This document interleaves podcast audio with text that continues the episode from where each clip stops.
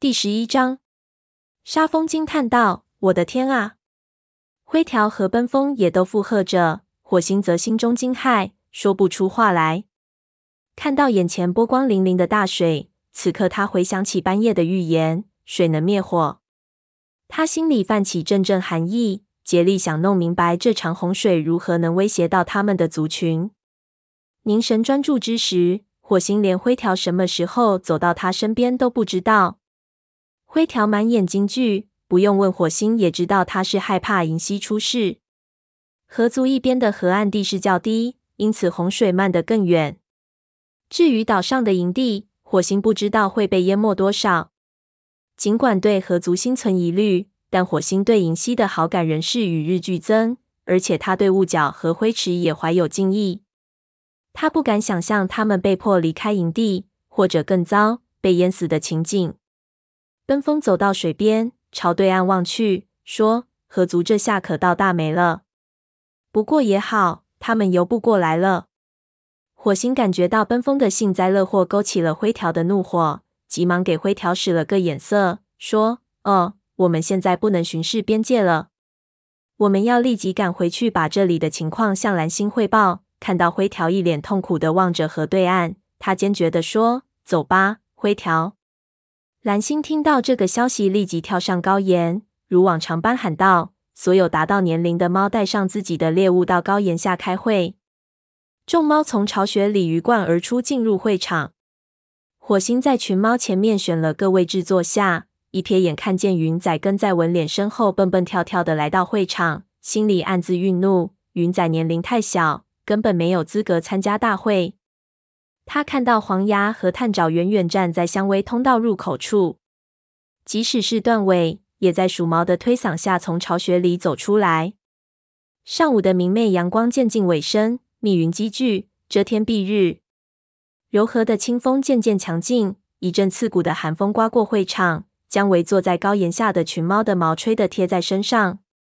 火星打了个寒战，不知是因为寒冷，还是出于忧虑。蓝星说：“雷族的同胞们，我们的营地正处在危难之中。雪融化了，但河水却冲上了岸。我们领土的一部分已被洪水淹没。”众猫齐声愕然惊叹。蓝星提高声音说：“火星，把你看到的情况给大家说一下。”火星站起身，将河水淹及太阳石的事情原原本本地给众猫讲了一遍。听完后，黑条说。这听起来对我们没什么威胁，我们仍有很多领土可以捕猎。让河族去为这场洪水操心吧。猫群中发出一片赞同声，虎掌则一言不发，纹丝不动地坐在高岩下，只是偶尔晃动两下尾巴。蓝星大喊道：“安静！洪水有可能淹到这里，那时行动就晚了。有些事情是超越了族群间的对抗的。”我不想听到任何有关河族猫在这次洪水中遇难的消息。火星注意到蓝星说话时，眼里的目光非常炙热，似乎话里有话。他感到十分困惑，记得当初谈及河族武士时，蓝星表现得很暴躁。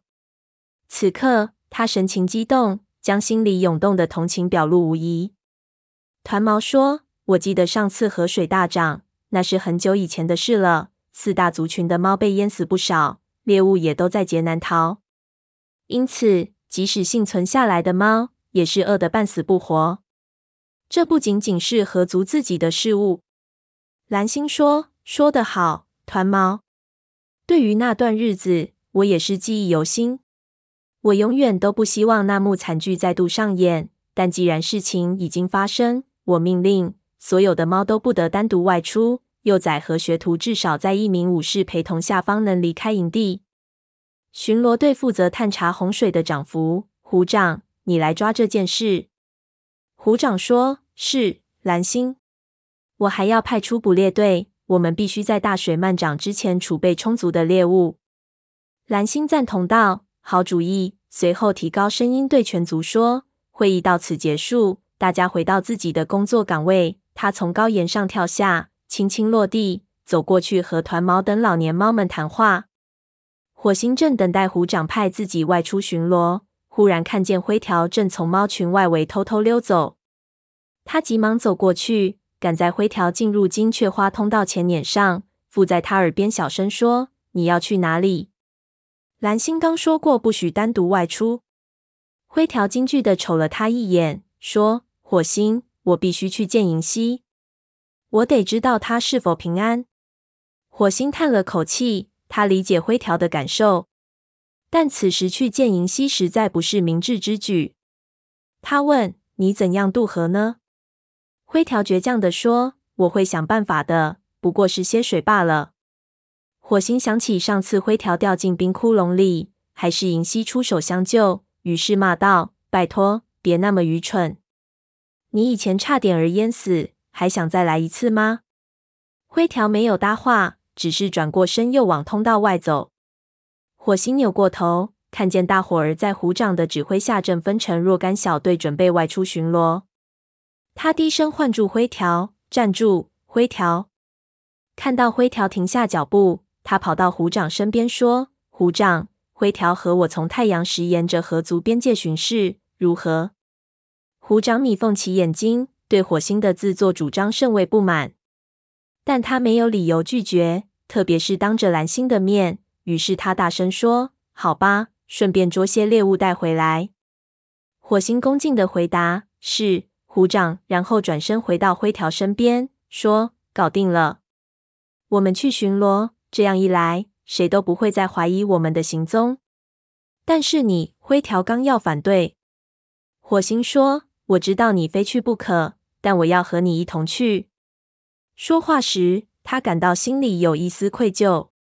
即使是执行巡逻任务，他和灰条也不该越界。